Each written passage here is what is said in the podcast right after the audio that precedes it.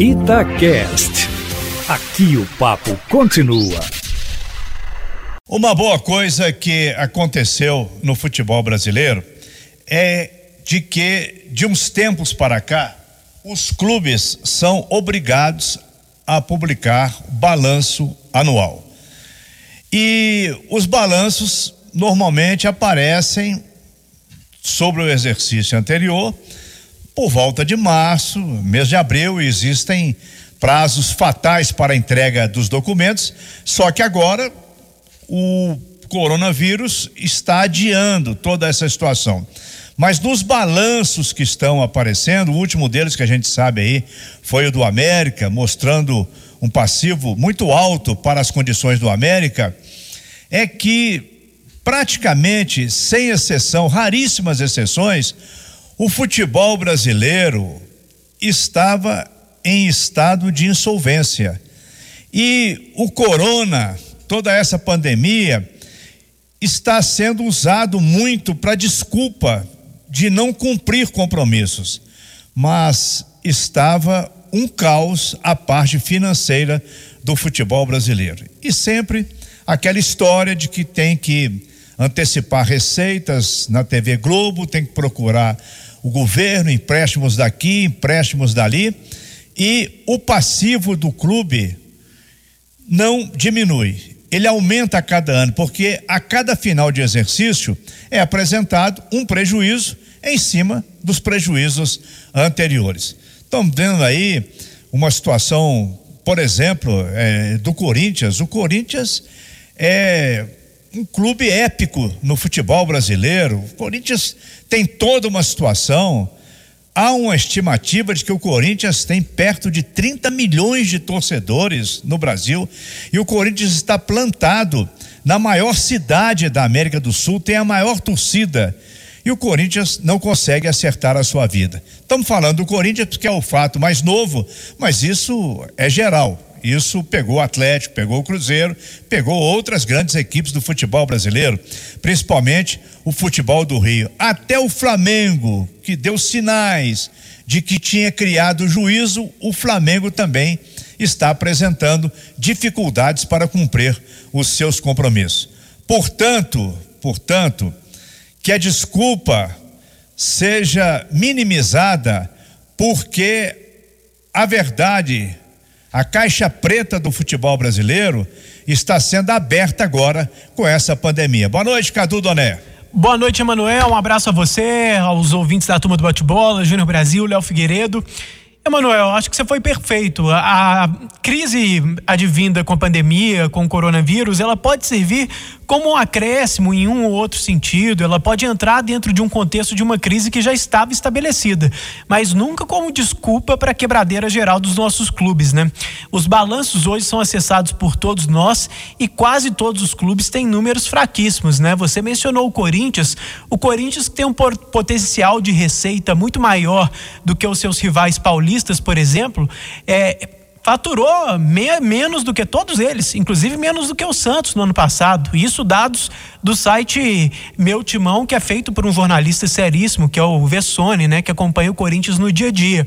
A receita do Corinthians foi de 358,8 milhões de reais e a do Santos, por exemplo, 399,8 milhões de reais. A do Palmeiras, então, 641 milhões de reais, um pouco mais do que isso. Então, quer dizer, Corinthians um exemplo super negativo nesse aspecto. Acho que quase todos os clubes brasileiros são assim. Assim, o próprio Flamengo, é, que é tido e havido como um grande exemplo, a gente já pode fazer algumas relativizações, né, Léo? Tem mostrado alguns problemas. Acho que o único, Emanuel, que tem dado bom exemplo mesmo nesse aspecto de balanço, de forma mais clara, tem sido o Atlético Paranaense. É, ontem ou hoje, se não me engano, eu tive acesso a alguns dados. O Atlético Paranaense fatura hoje muito mais do que todos os outros clubes do Rio, a não ser o Flamengo, o que era uma coisa impensável no passado. O tamanho da torcida do Atlético Paranaense é infinitamente inferior é, às torcidas de Vasco e de Fluminense e de Botafogo. É um clube quase que só da cidade. Né? E ainda ma... divide com o Curitiba. Exatamente, porque no estado do Paraná, Léo, a maior torcida é a do Corinthians. Exatamente. Não é nem a do Atlético Paranaense. Então, mesmo com esse potencial, saindo de um, de um viés muito menor em termos de potencial, é, o Atlético Paranaense consegue faturar mais do que todos os cariocas, tirando o Flamengo, deixando claro. E é um bom exemplo, é um dos poucos clubes que mantém, é, digamos, as suas finanças em dia, Emanuel. Ok. Nós, a cada dia, aqui na Turma do Bate-Bola, na programação esportiva da Itatiaia, registramos um clube em dificuldades. Hoje, por exemplo, tem a informação, foi manchete aqui na Turma do Bate-Bola, sobre o Botafogo, está dispensando 40 funcionários, mas por enquanto não está reduzindo salários na folha dos jogadores. Mas isso, isso é geral, é uma epidemia que pegou de jeito o futebol brasileiro. Isso não aconteceu no ano passado, isso já vem sendo visto registrado e criticado já há algum tempo no futebol brasileiro. Salários altíssimos fora da nossa realidade. Técnicos ganhando 800, 900, um milhão de reais. O São Paulo paga um milhão e meio de reais ao Daniel Alves e por aí afora. Emanuel. A folha do Flamengo é estratosférica. Flamengo arrecada muito, mas não sei se, por exemplo, nesse 2019 o Flamengo vai ter os títulos e a receita e aquela paixão da torcida como houve no ano passado, com um ano totalmente vitorioso comandado pelo Jorge Jesus. Agora, a informação do Léo Figueiredo, o assunto é o mesmo, Léo, finanças. é o mesmo, Emanuel, porque estou pegando aqui as informações de Corinthians e Botafogo que você e o Cadu citaram, até para o Júnior também comentar. O Corinthians fechou as contas de 2019 no vermelho pelo terceiro ano seguido. E a dívida chegou aos 665 milhões de reais. E o principal, hein?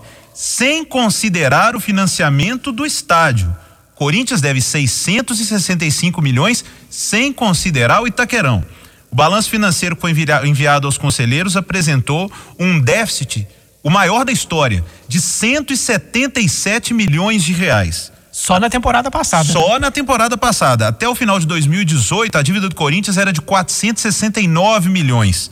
O clube só vai divulgar oficialmente o balanço depois que ele for aprovado pelo conselho. Acho que dificilmente esse balanço vai ser aprovado por um conselho. Só uma coisa, Léo e Júnior, antes do Júnior falar, é só para completar aqui, eu abordei tanto o Atlético Paranaense. O Atlético Paranaense, no ano passado, teve um superávit de 63,5 milhões de reais. No superávit, ou seja, a diferença entre o que gastou e o que recebeu, está acima até do Flamengo, que teve o superávit de 62,9 milhões. Arrecada menos do que o Flamengo, mas proporcionalmente aos gastos, está acima até do Flamengo nesse ranking e muito acima de Corinthians, dos outros cariocas e por aí vai. Pergunta fácil para você, Júnior Brasil. Como pagar uma dívida dessa? Ainda mais num momento desse é muito complicado. Grande abraço, Léo, Cadu, Emanuel muito difícil. A gente tem conversado e falado de uma adequação do calendário brasileiro ao calendário europeu. Acho que não vai ser adotado, muito difícil, até em função do que está acontecendo, mas não vai. Mas podia sim uma outra coisa acontecer, uma adequação de salários dos jogadores a uma realidade condizente à do futebol. Porque o que está acontecendo são dívidas monstruosas, gigantes, e vai sendo rolado essa bola de neve para outra gestão, dívidas impagáveis. E se você for imaginar que desses clubes prateleira de cima, a média você coloca aí de 7 milhões, 6 milhões, sendo que teve clube de 10 milhões de folha salarial, o Cruzeiro, que falam que ultrapassou os 15 milhões. É, ou seja, isso inviabiliza o futebol, não tem como. Por mais que você arrecade, ainda mais não tendo um estádio, é algo muito difícil. Então, é um momento de reflexão e de se ponderar uma adequação a uma realidade. Ô Júnior, você citou o Cruzeiro, então pra gente já entrar, viu, Manuel? Tô tomando essa liberdade aqui nas eleições do Cruzeiro, porque antes do programa a gente conversava aqui fora do ar e você tem informações importantes, porque a, a, a eleição no Cruzeiro já começou a pipocar, é acusação de cá pra lá e ninguém é da família União e ninguém quer a família União, né? É, de, é dele, não, é dele, é dele. O, o filho feio ninguém quer Mas que, Mais tem, mas que tá envolvido, tá, Júnior? Olha, Explica isso aí Léo, pra mim. o clima está muito quente, ah, já começou a esquentar. E eu, esses dias, eu tenho conversado, conversado com conselheiros, fazendo apuração. Procurei até contato com o Sérgio Santos Rodrigues, obtive aqui um retorno dele. Com Granata não consegui um retorno, porque tem falado e tem sido falado, e muita gente do conselho dizendo que membros da antiga diretoria hoje estão ligados a essas duas correntes, atuantes, firmes, decisivos, eh, trabalhando em prol da candidatura, cada um dos seus candidatos. O Sérgio falou: olha, não tem acordo com nenhum, com nenhuma dessas pessoas. Se alguém está votando para mim, eu não posso negar voto, mas eu não tenho acordo com nenhum deles. Então esse é o posicionamento. E isso preocupa muito porque esses caras já fizeram tão mal ao Cruzeiro, eles vão batalhar para continuar dando as cartas do Cruzeiro. Isso é uma preocupação muito grande. Outra coisa que assusta, um velho filme, Léo, Cadu e Emanuel. Na última eleição teve muito caso e foi falado de conselheiro que estava inadimplente. E aí foi chegando na eleição, alguém falou: vem cá, eu pago aqui para você só oito meses, que beleza, ó, inclusive aqui, você tem isso aqui, aquilo outro. E que foi E falado. foram muitos conselheiros, né? Foi muito dito isso, que foram regularizados e aí sim puderam ter condição de voto. E agora é falado que tem sim muito conselheiro, a gente não pode nunca generalizar, mas que existem conselheiros que estão inadimplentes. E aí fica a questão: será que vai ter alguém com esse espírito?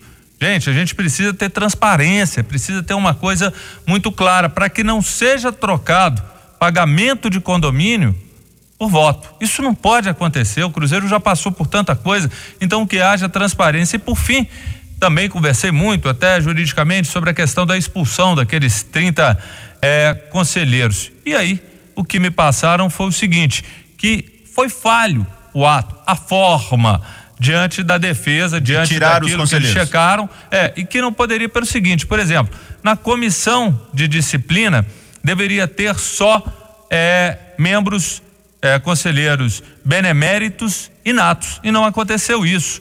É, dois assinaram e eram efetivos. E outra coisa que paira uma dúvida também é, jurídica sobre a presidência do conselho. É o Paulo Cifuentes, é o Dalai, ou seja, esse ato talvez a forma como foi feita deixa brecha para que continue e por tudo. Você conversa com lideranças, com pessoas, ouve o meio jurídico.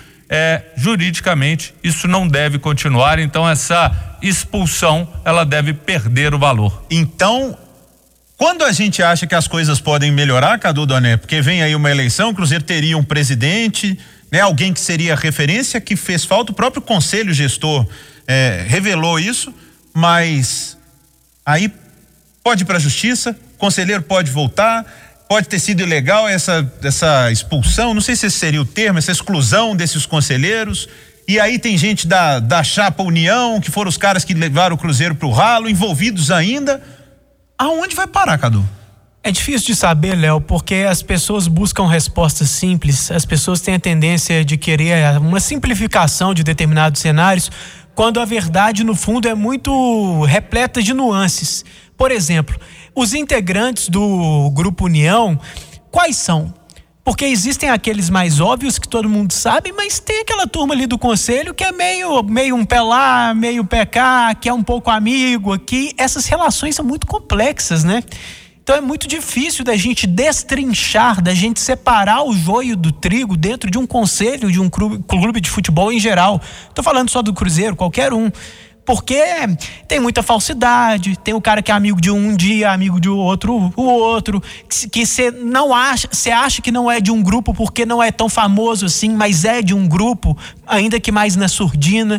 Então não adianta tentar simplificar. É muito difícil fazer esse diagnóstico de quem está de qual lado dentro do conselho e de quem trabalha para o bem do clube e quem não trabalha para o bem do clube. É, Emanuel, eu concordo plenamente com o Cadu e digo mais uma coisa. A única conclusão que eu tiro, que eu tiro é de que pessoas que apoiaram a última gestão, que foi tão falha, se fizerem isso de novo, é do lado do Cruzeiro é que eles não estão, Emanuel.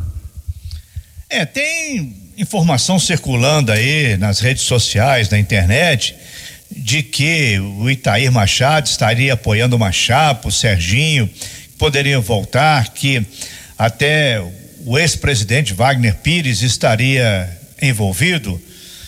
Isso isso não causa um prejuízo maior.